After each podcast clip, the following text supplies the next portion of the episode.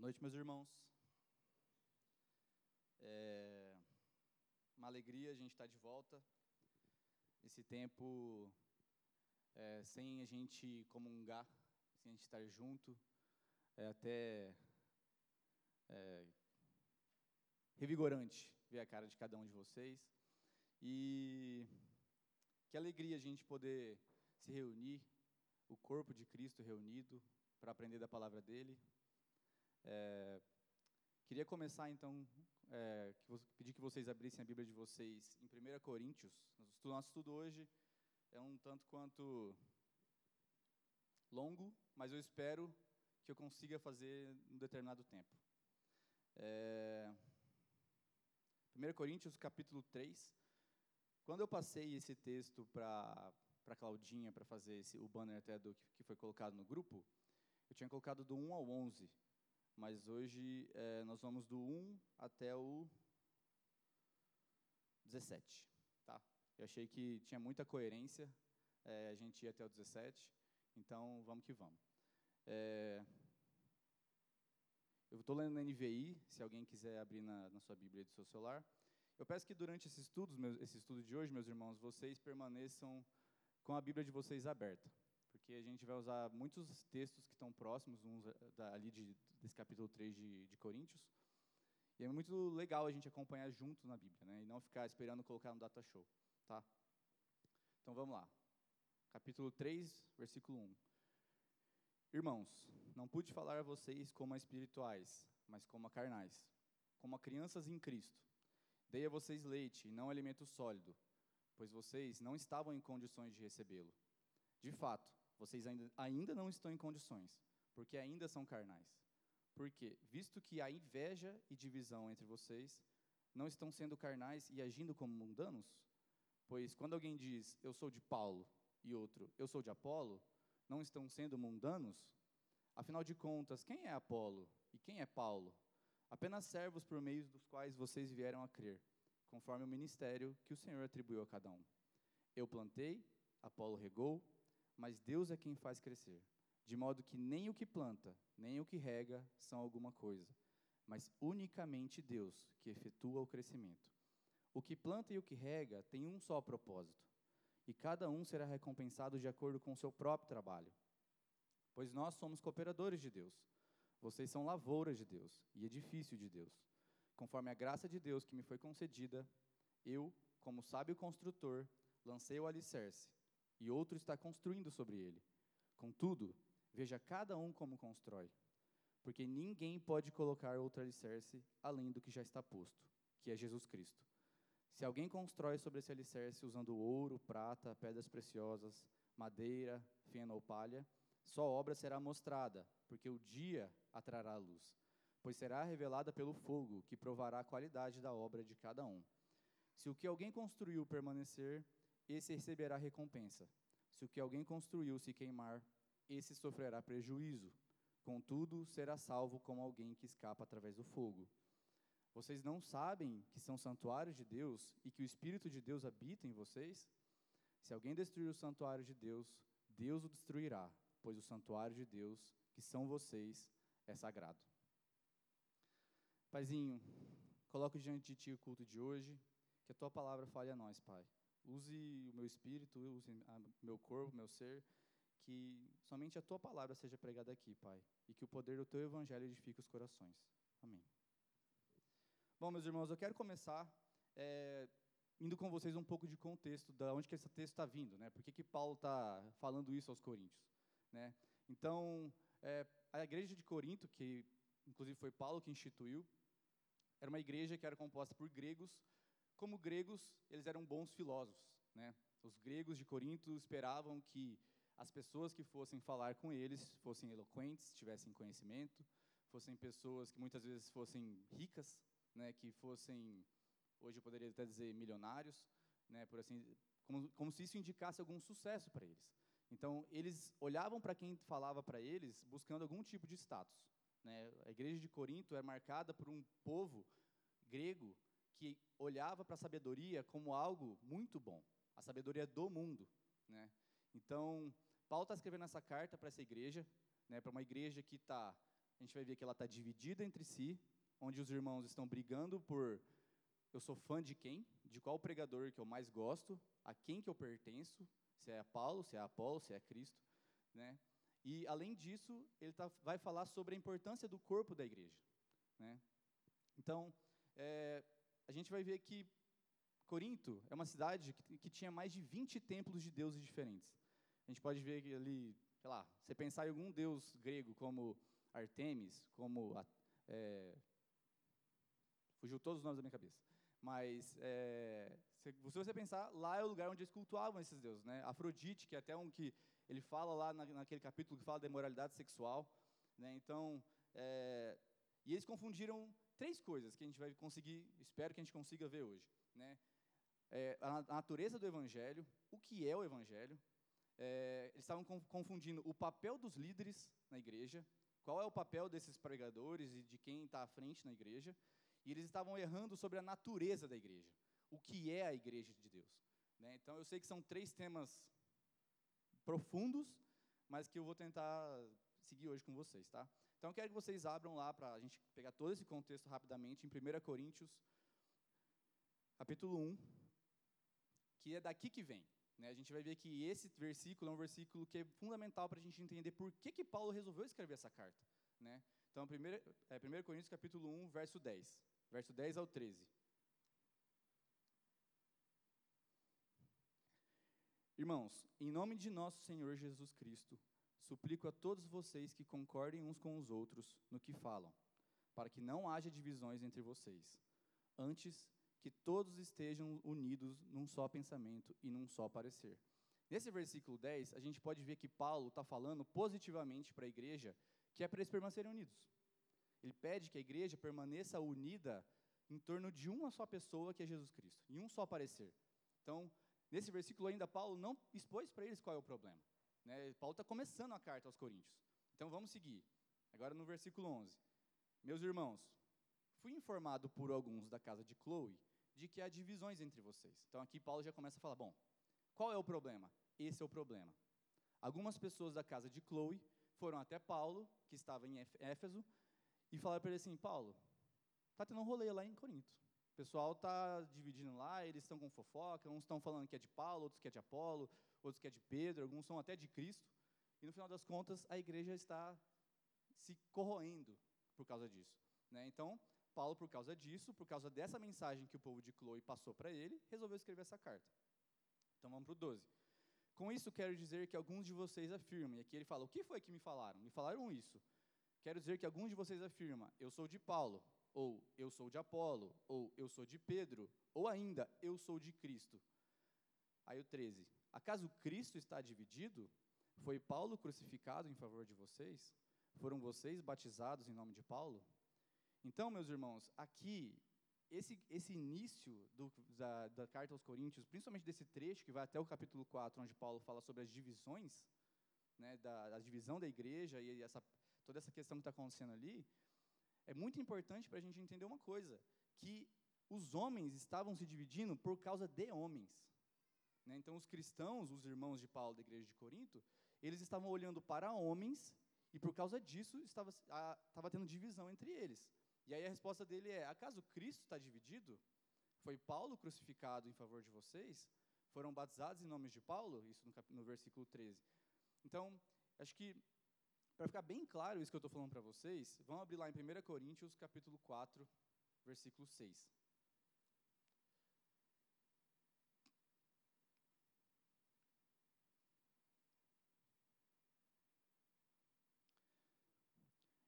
Irmãos, Apliquei essas coisas a mim e a Apolo por amor a vocês, para que aprendam de nós o que significa não ultrapassem o que está escrito. E agora essa parte que é importante no nosso estudo de hoje. Assim, ninguém se orgulhe a favor de um homem em detrimento de outro. Então, o que, que esse versículo está falando? Essa palavra orgulho, que a gente lê aqui nesse versículo, tem um significado que é depositar a sua confiança. Né? Então, nenhum homem Coloque a sua confiança em um homem em detrimento de outro, porque a nossa confiança não está nos homens. Nossa confiança não está no pregador, não está em mim que estou pregando aqui, no pastor Glênio, no Paulo Júnior, na um grande Carson que escreveu livros e livros, não está em ninguém dessas pessoas. A nossa confiança está no Senhor Jesus Cristo. E toda vez que Paulo fala na carta aos Coríntios a palavra Senhor, ele está falando do Senhor Jesus Cristo. Ele não está falando do Deus Pai. Ele está falando do Senhor Jesus Cristo. Porque Paulo era cristocêntrico, total. Então, se vocês pegarem alguém tiver a Bíblia em grego, aí vocês vão ver que toda vez que tiver escrito Senhor, é o Senhor Jesus Cristo, tá bom? Só para a gente ter isso definido. É... Agora, uma pergunta. É... Vamos ler aqui, 1 Coríntios 1,17, que eu vou seguir. Espero que vocês estejam com a Bíblia aberta, porque vocês vão usar bastante. é... Pois Cristo não me enviou para batizar, mas para pregar o Evangelho, não porém com palavras de sabedoria humana, para que a cruz de Cristo não seja esvaziada. Então, a gente começa aqui a entrar no versículo 17, num outro ponto que é a sabedoria. Paulo vai falar no capítulo 2 inteiro sobre a sabedoria que é quando que ele vai, vai definir o que é o evangelho. Né? Porque os gregos de Corinto estavam confundindo claramente o que era evangelho. Então, por que, que eles estavam criando grupos tinha o grupo de Paulo, de Apolo e assim vai. Provavelmente tinham muitos outros grupos. Esses são os que Paulo citou aqui, né? Porque eles estavam achando que o cristianismo que foi implementado por Paulo, a gente tem que lembrar que isso, gente, está acontecendo no ano 50 depois de Cristo. Então, assim, é no comecinho da igreja. Então, Paulo está naquela loucura. Ele vai de uma cidade, vai para outra, vai para outra, ficando naquela loucura ali pregando balizando o evangelho, balizando o cristianismo e as igrejas para que ninguém saia, ninguém crie alguma coisa, não surjam falsos profetas.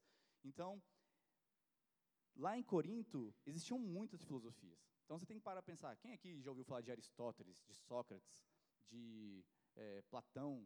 Então, esses caras estavam tudo ali naquele meio ali. Então, quando Paulo chega com a mensagem do evangelho em Corinto e prega o evangelho, eles olham para Paulo e falam assim, cara, esse cara manja. Ele tem sabedoria. Isso é uma filosofia legal. Eu acho que essa filosofia chamada cristianismo consegue responder muitas coisas. A filosofia chamada cristianismo consegue responder como eu vou ser feliz, da onde veio o ser humano, qual o propósito da minha vida, o que é ética, o que é moral. Então, todas essas perguntas, que são perguntas dentro do campo filosófico, os gregos olham para o cristianismo e pensam assim: meu, esse cara sabe, então eu vou colar nesse cristianismo aí. Só que por que tinha Paulo pregando? Por que também tinha Apolo pregando? Por que também Pedro pregava nessa cidade? E provavelmente muitos outros, inclusive não, provavelmente não, com certeza, porque depois lá para frente Paulo vai falar dos super apóstolos, né, que pregavam em Corinto. É, a gente começa a ver que eles enxergavam esses caras, os apóstolos, e até Apolo, que não era um apóstolo, mas que era um pregador, como filósofos.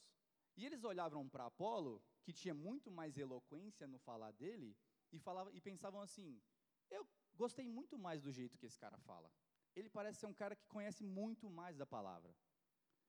Com certeza eu vou colar nele. E eu sou do grupo dele. Então eu vou para cá. Aquela galera ali, eu não vou ficar ali. Então, quando você escolhe ser de alguém, você escolhe não ser de todo o resto. Então, quando eu escolho ser de Apolo, quer dizer que eu não sou de Paulo. Quer dizer que eu não sou de Cristo. E é engraçado que aqui Paulo fala que algumas pessoas até estavam falando que são de Cristo, o que denota até que a pessoa tem um ar de superioridade, assim, ah, eu não sou de você, de ninguém, eu sou de Cristo. Esse é o famoso isentão, né? Aquele cara que está lá, que ah, eu sou de Cristo, eu não abraço nenhuma doutrina, não, não, não exponho minha opinião nunca, porque eu sou de Cristo, entendeu? Então, até isso Paulo critica. Paulo é um cara que usa nas cartas dele muita ironia e muito sarcasmo. Então, a gente precisa entender isso, tá bom?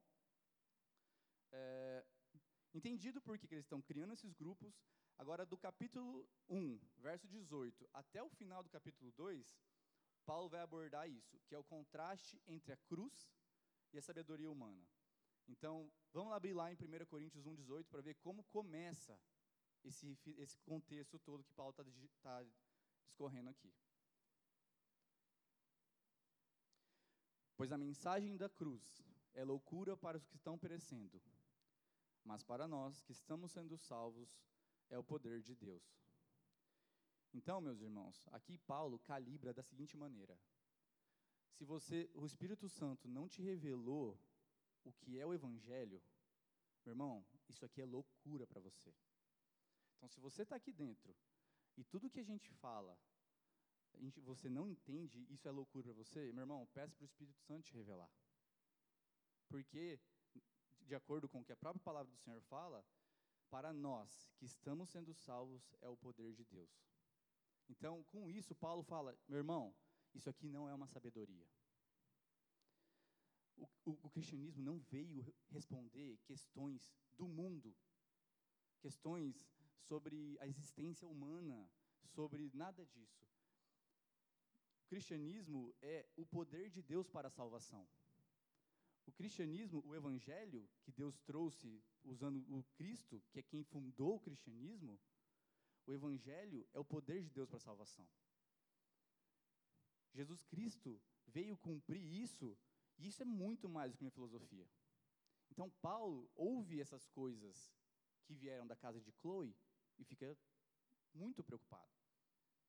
Porque a impressão que ele tem é: meu Deus, as pessoas estão em torno de sabedoria humana.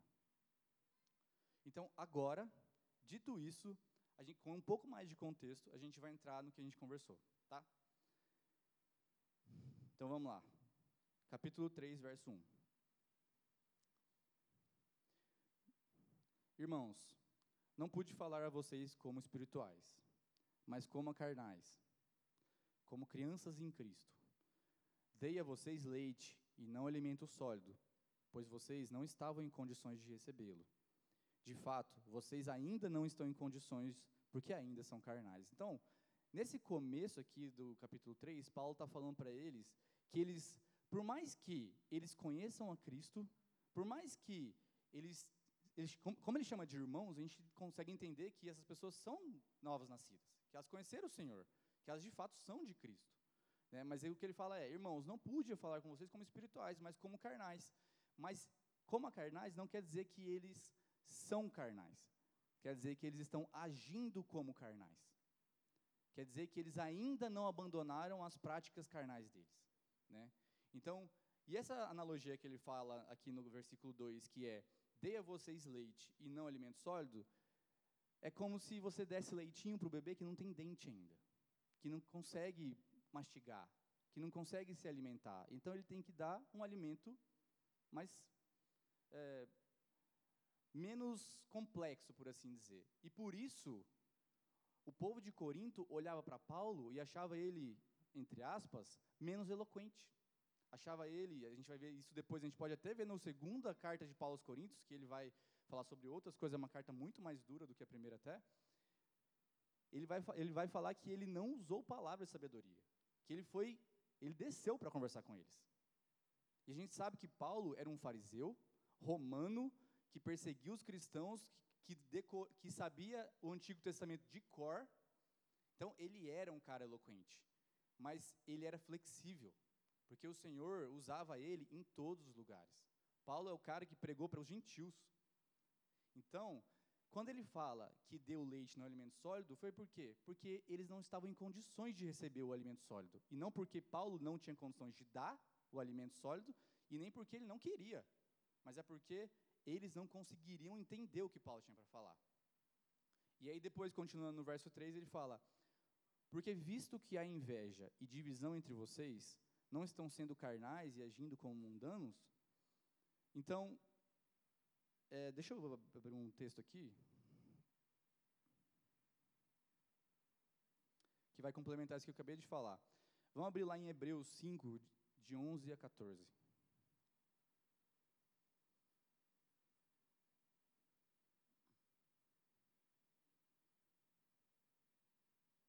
Hebreus 5, de 11 a 14. Deixa o dedinho ali em Coríntios, tá? Quanto a isso, temos muito o que dizer, coisas difíceis de explicar, porque vocês se tornaram lentos para aprender. Embora a essa altura já devessem ser mestres, precisam de alguém que ensine a vocês novamente os princípios elementares da palavra de Deus. Estão precisando de leite e não de alimento sólido. Quem se alimenta de leite ainda é criança e não tem experiência no ensino da justiça. Mas o alimento sólido é para adultos, os quais, pelo exercício constante, tornaram-se aptos para discernir tanto bem quanto mal. Então, aqui, o autor da carta aos Hebreus, ele confirma o que Paulo está falando aqui. Ele fala que deve-se dar leite para quem consegue digerir leite. Mas ele chama, você, chama nós todos a progredir na nossa vida cristã, a não estagnar, não ficar parado como bebê na fé, mimado, vítima do universo. Então, o nosso papel é progredir na caminhada cristã, sendo provado pelo Senhor, porque isso produz esperança, isso produz bom fruto na nossa vida. Então, o que, que ele conclui aqui quando ele fala: Porque visto que a inveja e divisão entre vocês não estão sendo carnais e agindo como mundanos, essa conclusão de Paulo, justo quando ele está chamando eles de bebê na fé, é uma conclusão que começa a mudar a chave do capítulo 3, que ele tava, fala para eles que eles são bebês, para falar por que vocês são bebês na fé? Por que vocês estão agindo como carnais? Vocês estão criando divisão na igreja. Então, aqui, a partir do versículo 4, ele fala assim, 1 Coríntios 3, 4.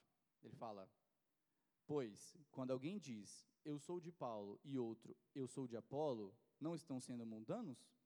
Afinal de contas, quem é Apolo? Quem é Paulo?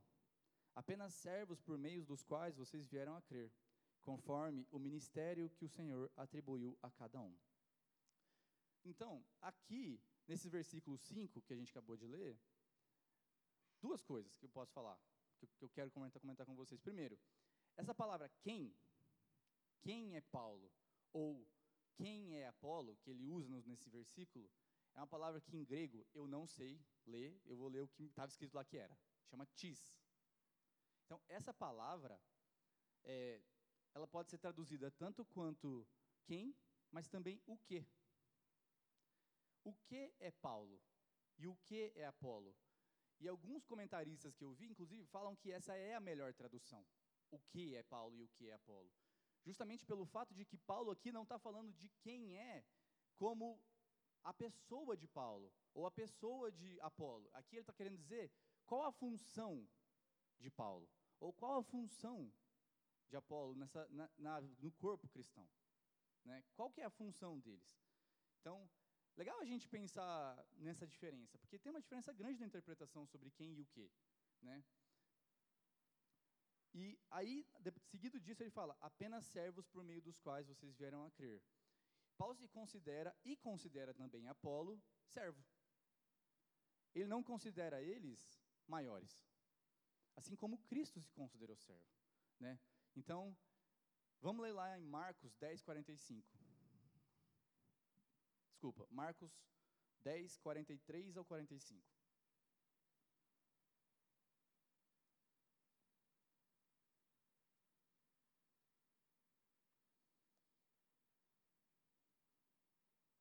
Então lá está escrito assim: Não será assim entre vocês. Aqui é Jesus falando, tá? Não será assim entre vocês. Ao contrário. E essa é a parte que importa para gente. Ao contrário, quem quiser tornar-se importante entre vocês deverá ser servo. E quem quiser ser o primeiro, deverá ser o escravo de todos. Pois nem mesmo o filho do homem veio para ser servido, mas para servir e dar a sua vida em resgate por muitos. Meus irmãos, se, quem está falando isso aqui é nosso Senhor Jesus Cristo. O Senhor Jesus Cristo é o Senhor Jesus Cristo de Paulo. É o meu Senhor Jesus Cristo. Creio que o Senhor, o Senhor Jesus Cristo de muitos aqui. Cristo, que é o ungido de Deus, saiu do céu e desceu para a terra, se fez homem, se humilhou, abdicou de todo o poder, abdicou de toda, pode dizer, as regalias que ele possuía sendo um Deus no céu, para se confinar dentro de um corpo limitado a um espaço determinado, ser bebê, depender de uma mulher, depender de um homem para limpar a bunda dele quando ele era criança, crescer, ser educado pelos pais, para começar o ministério dele muito tempo depois, e dar a vida dele aos 33 anos, morrer numa cruz, para satisfazer a ira do Senhor. A ira, que ira é essa? A ira do nosso pecado. O nosso pecado não é pago mediante a minha obra. O nosso pecado não é, não é pago, e a ira do Senhor não é aplacada pelo meu pecado e pelo seu pecado, porque eu sou bonzinho, porque eu fui um cara legal, porque eu dei esmola para o mendigo. O meu pecado só foi aplacado um dia porque o filho do rei morreu numa cruz e derramou toda gota de sangue dele por mim e por você. E ressuscitou depois de três dias comigo e com você junto. E se você crê nisso, meu irmão, nós estamos juntos para o céu. Nós estamos juntos na eternidade. Se você não crê nisso, clame ao Senhor por misericórdia e entendimento, meu irmão, porque essa é a mensagem que salva. É a única mensagem que salva. O Senhor Jesus Cristo é o único que tem poder para salvar. Se algum dia alguém falar para você que tem poder para perdoar seus pecados, é mentira. A palavra de Deus não diz isso. Só o Senhor Jesus fez isso na cruz. Tá? Então, esse cara que eu estou falando para vocês, lavou pé. Ele foi o menor entre nós. E Paulo estava seguindo ele, para o povo de, de Corinto, via isso como um cara que até deveria. Eles teriam, muitos tinham vergonha de ficar perto de Paulo. Porque, para pensar, Paulo devia ser um cara que se vestia mal, que devia muitas vezes cheirar mal, porque ele ficava vivia às custas de vender tenda e algumas vezes fazer outras coisas, às vezes ele ficava dormindo em, sei lá, em qualquer lugar. Então, ele não era um cara rico e eloquente. Então, esse cara que estava sendo visto dessa forma pelos corintos, eles não tinham apreço por ele. Gente, se o meu Salvador foi um cara que se humilhou até o fim, por que que eu, que me digo, que, me, que, que falo que sou discípulo de Jesus. Porque se eu me digo cristão, eu sou discípulo desse cara. Por que, que eu acho que eu não vou sofrer nada nessa vida? Por que, que eu acho que eu não posso ser passado para trás? Que eu não posso ser injustiçado? Foi justo Jesus morrer na cruz? Foi justo o que aconteceu com ele? Então, a nossa vida, uma vez que você abraça esse Senhor Jesus Cristo, é pauleira pauleira. É humilhação atrás de humilhação. E esse sofrimento, meu irmão, produz maturidade em você. Então, isso nós precisamos ansiar por isso, porque os cristãos vão ser perseguidos. Se os cristãos não estão sendo perseguidos, nós estamos sendo mornos. Isso o Senhor tem aversão à pessoa morna. Então, seguindo aqui no meu texto, que eu abri um parênteses, né? no versículo 5, ele fala assim: afinal de contas, quem é Paulo? Quem é Apolo? Ou o que é, né? Apenas servos por meio dos quais vocês vieram a crer. Aí ele termina falando assim: conforme o ministério que o Senhor atribuiu a cada um.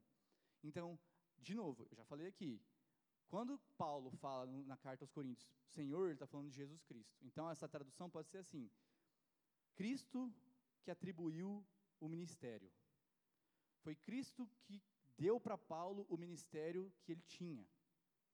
Foi Cristo que deu para Apolo o ministério dele. Foi Cristo que deu para Pedro o ministério dele. Essas diferenças entre cada um deles são diferenças que Cristo deu. Se um pregador sobe aqui, não sei qual de vocês já viu o pastor Glenn pregar e já viu o Maurício pregar, ou até o Márcio Mizubuti, ou o Bruno, assim, enfim. Todos esses pregadores que são aqui da nossa comunidade têm um jeito diferente de falar tem um jeito, uma cadência diferente, palavras diferentes. Isso é o ministério que o Senhor deu para cada um. Se Paulo pregava de um jeito acessível, glória a Deus. Se Apolo pregava de um jeito eloquente, glória a Deus também, porque o ministério é do Senhor Jesus Cristo, não é nosso. Quem somos nós para contestar o ministério do Senhor Jesus Cristo dado a cada um. Né? Então, vamos para o versículo 6, senão o tempo está tenso. É, 6. Eu plantei, Apolo regou, mas Deus é quem fez crescer. De modo que nem o que planta, nem o que rega são alguma coisa, mas unicamente Deus que efetua o crescimento. Eu quero complementar esse texto aqui, vamos lá para Mateus 16, 18.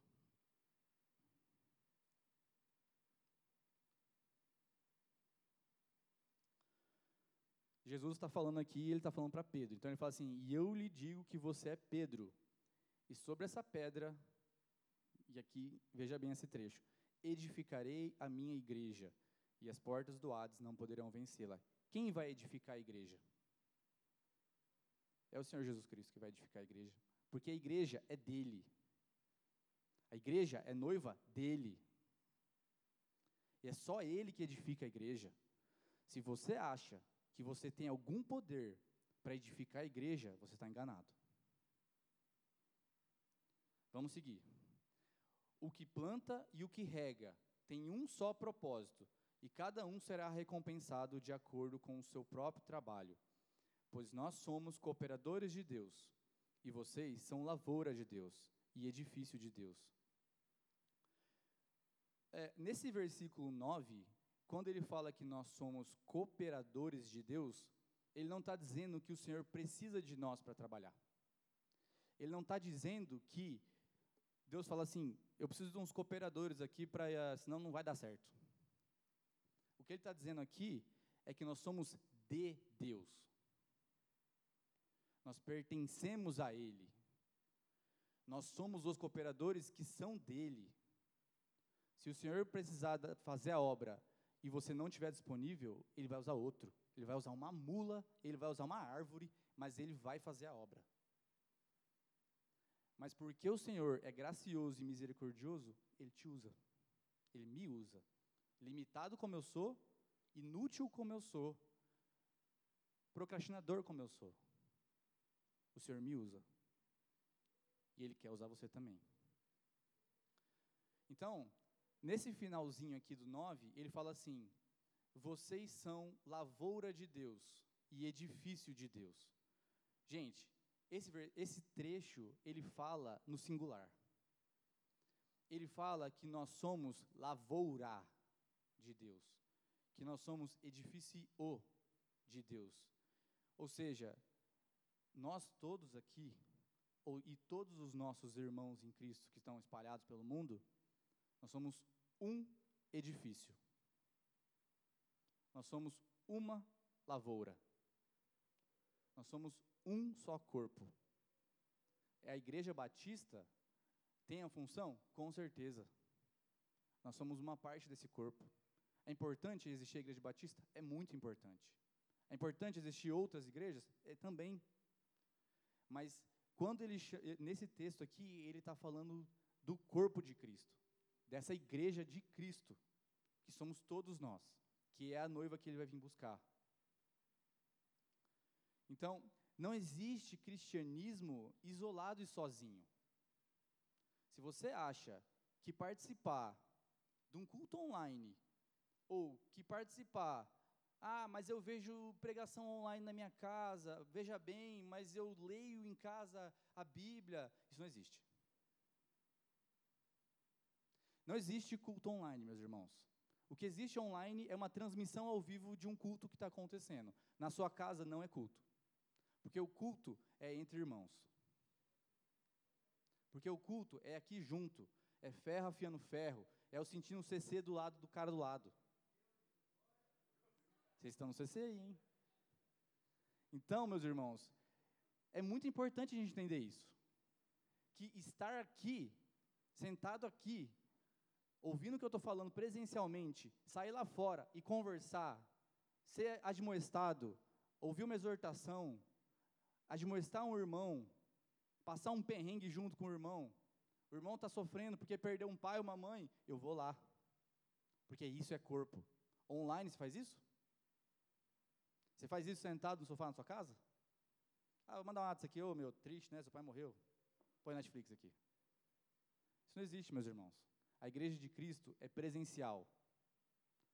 E o online foi inventado por Satanás para acontecer justamente o que a gente tem visto. Pessoas que estão lá na casa delas, crendo que fazem parte de um corpo. E nunca foram numa igreja. Nunca foram de um estado. Porque o confronto, a palavra que confronta um irmão, só acontece quando o irmão está próximo a outro irmão. Na sua casa você não vai ser confrontado. A própria carta aos Coríntios, tem um cara lá que está pegando a madraça dele. Se esse cara não tivesse na igreja, tivesse no culto online, ninguém ia saber. Então, é muito sério isso. Quando Paulo fala que nós somos lavoura de Deus e edifício, é isso que ele está falando, que nós somos um só. Vamos seguir aqui, porque já está. Deixa eu ver meu tempo que fechou aqui. Então vamos para o 10. Conforme a graça de Deus que me foi concedida, eu, como sábio construtor, lancei o alicerce, e outro que está construindo sobre ele. Contudo, veja cada um como constrói.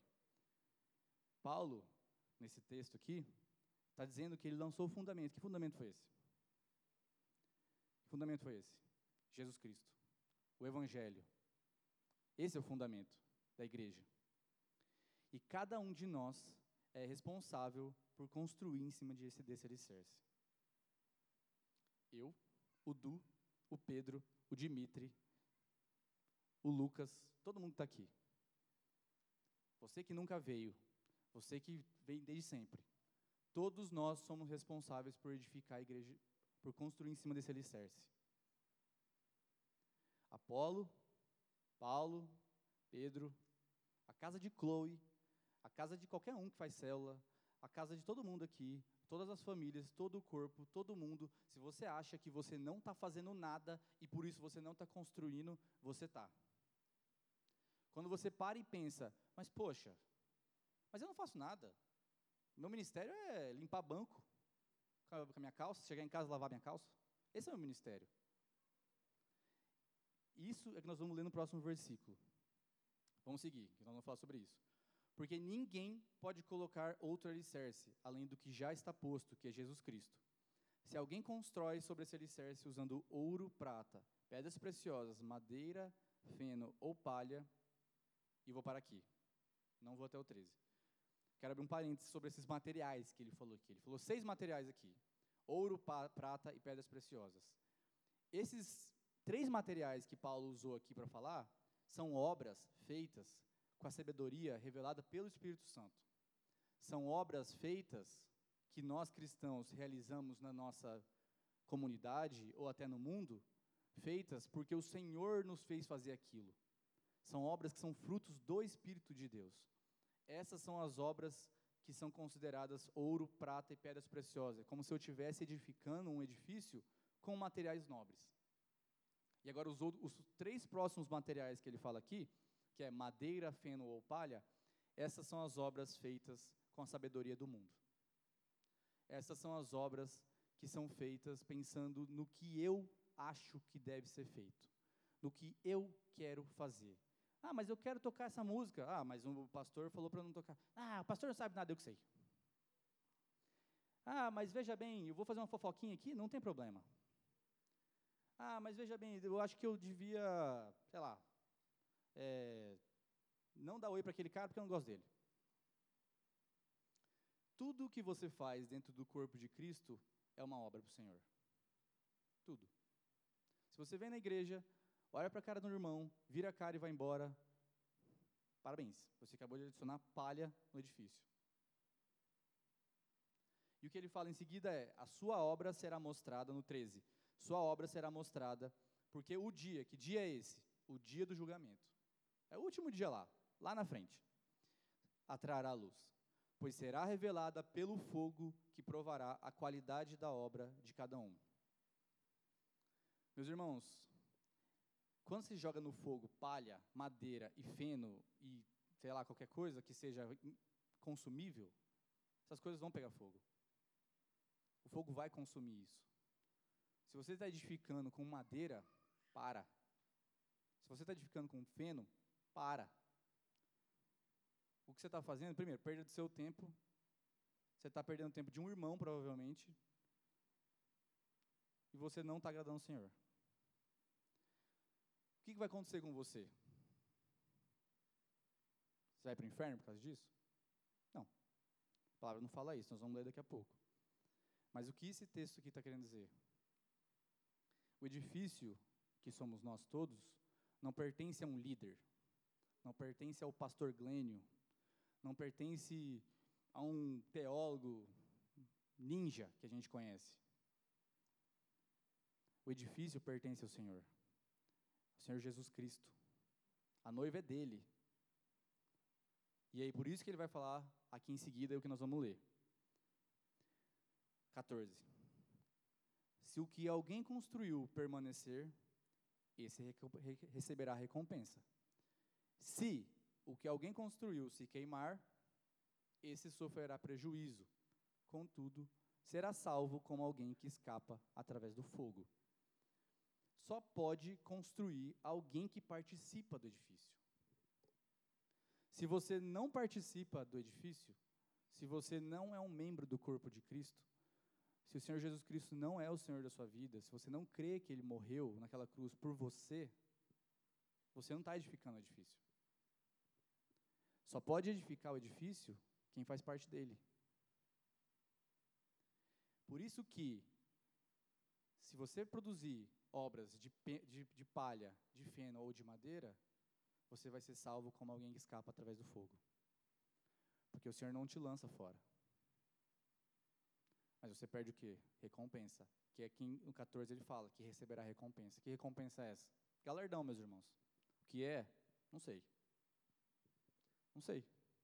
Que são esses galardões que a palavra tanto fala? Mas é isso que nós almejamos. Porque galardão significa que você realizou a obra do Senhor. Que você agiu de acordo com o coração do Senhor, não de acordo com o seu coração. Aí eu vou ler agora o 16. Vamos para o 16. Vocês não sabem que aqui já muda um pouco o foco, tá? Aqui ele vai falar sobre a vai juntar o que a gente acabou de falar da igreja com a divisão que ele falou antes. Então o 16 fala: "Vocês não sabem que são santuários de Deus e que o espírito de Deus habita em vocês?" Eu vou ler uma tradução feita por um teólogo exegeta dessa dessa versão, que eu acho que fica um pouco mais fácil de entender. A versão original fala, vocês, a versão da NVI, né? Vocês não sabem que são o santuário de Deus e que o Espírito de Deus habita em vocês? E a, e a tradução dele é: Acaso vocês não sabem que vocês mesmos são o templo de Deus e que o Espírito de Deus habita no meio de vocês? Essa tradução, que é uma tradução é, mais coerente com o que Paulo estava dizendo ali, mostra claramente que ele não está dizendo que eu sou um santuário. O que ele está dizendo aqui não é que eu sou o santuário, é que ele está dizendo que nós somos o santuário. Nós juntos, a igreja de Cristo é o santuário. Não sou eu que sou o santuário, somos nós que somos, juntos. A igreja, unida. Como assim como Paulo falou lá no primeiro capítulo, em um só parecer, em um só corpo.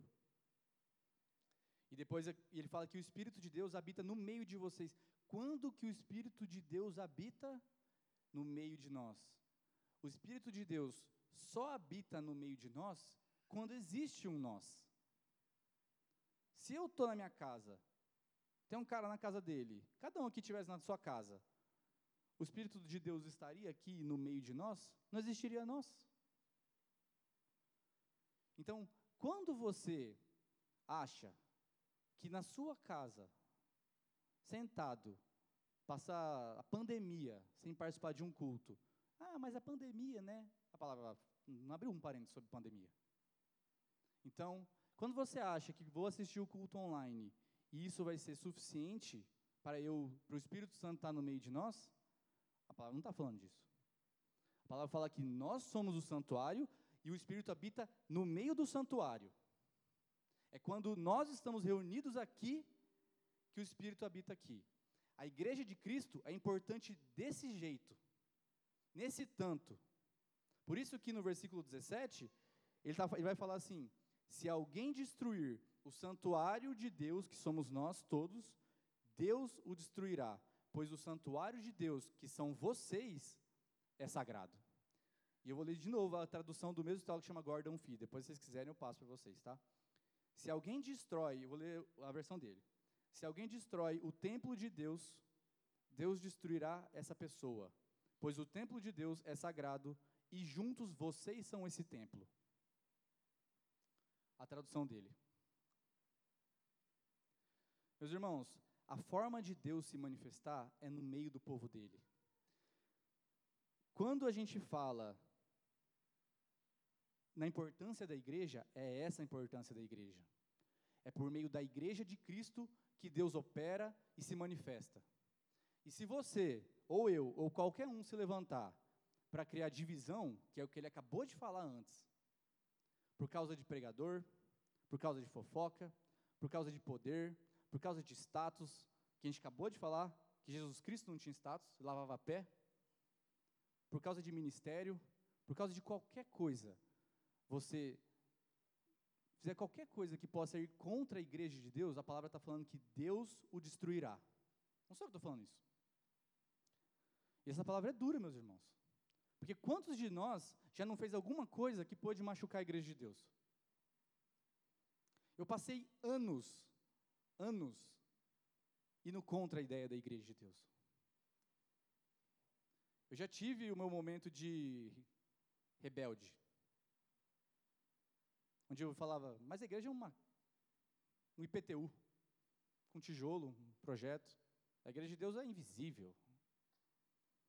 E esse argumento, meu irmão, é um argumento muito perigoso, que afasta as pessoas do corpo, afasta as pessoas de confronto, porque é o confronto que nos amadurece, afasta as pessoas do amor, porque é aqui que ele está falando que é onde Deus age. É na igreja dele, então, eu quero terminar, indo para o final agora, com algumas perguntas. Com o que, que a gente está construindo o edifício? Como que a gente está construindo esse edifício?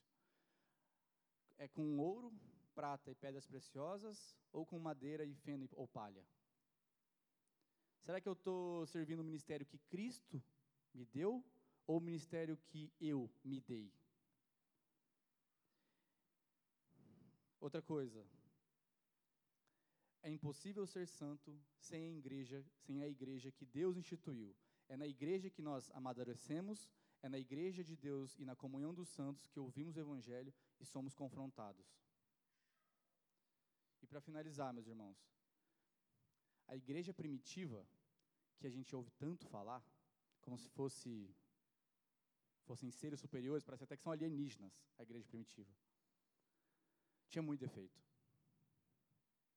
A igreja é feita, a igreja agora eu estou falando aqui, é de homens. E homens são falhos. Homens colocam madeira no edifício. Homens colocam feno no edifício. Então, meus irmãos, se a sua luta para você não ir à igreja é porque, ah, mas lá os caras me tratam mal, mas veja bem, lá está todo mundo errado, vou para outra igreja, vou abrir a minha igreja. Meu irmão, Todas as igrejas têm problema porque todas as igrejas têm homens. Desde a igreja primitiva. Paulo escreveu a carta aos Coríntios, que era uma igreja primitiva. Paulo escreveu a carta aos Tessalonicenses, que era uma igreja primitiva. Pô, mas a igreja aos Tessalonicenses era uma igreja legal e tal, mas tinha os problemas deles. O pessoal não queria trabalhar. Então, se eu fosse lá e falasse, não, mas esse pessoal é piedoso, eles estão sendo perseguidos, veja bem, meu Deus, chega lá, ah, mas eu não quero trabalhar, eu gosto de ficar no bem bom, refletindo sobre a vida aqui e tal. Paulo escreve, se você não trabalhar, você não coma. Então, toda igreja tem problema, toda. Mas a igreja é de Cristo, não é do líder. É o Senhor que age na igreja, não é o líder não é aquele cara que você não gosta que senta do seu lado. Não é esse cara que está do seu lado aí que, que faz a igreja. Então, glória a Deus, porque é Ele que faz e não são os homens que fazem. Meus irmãos, passei um pouco do meu tempo, mas que a graça do Senhor nos ensine, nos molde e nos faça cada vez mais crentes de couro grosso. Crentes que estão dispostos a viver uma vida cristã de fato, que é uma vida em corpo, que não trabalha contra o corpo e que nós permanecemos sempre unidos em torno do alicerce, que é o Senhor Jesus Cristo. Porque, meus irmãos, provavelmente algum dia, se eu ainda não magoei algum de vocês, eu vou magoar. Se não chegou esse dia, vai chegar. Eu já vou falar uma coisa, me perdoa. Mas o Senhor é fiel para terminar a obra dele. Em mim, em você e nessa igreja. Amém? Vamos orar? Pai amado, essa é a tua palavra, Pai. Que ela gere fruto no coração dos nossos irmãos, no meu, e que ela edifique, Pai, essa casa. Paizinho, peço que o Senhor é, nos faça crentes maduros, Pai. Nos faça uma igreja unida em torno do Teu Filho. Que nós permanecemos, Pai, em amor, unidos, Pai. Amor uns aos outros, meu Deus. Paizinho, eu entrego a Ti, Pai, a vida de cada um aqui. Que se eles ainda não conheçam Teu Filho, não conhecem Teu Filho, Pai, que eles venham a conhecer. Que o Teu Espírito revele isso a eles, Pai.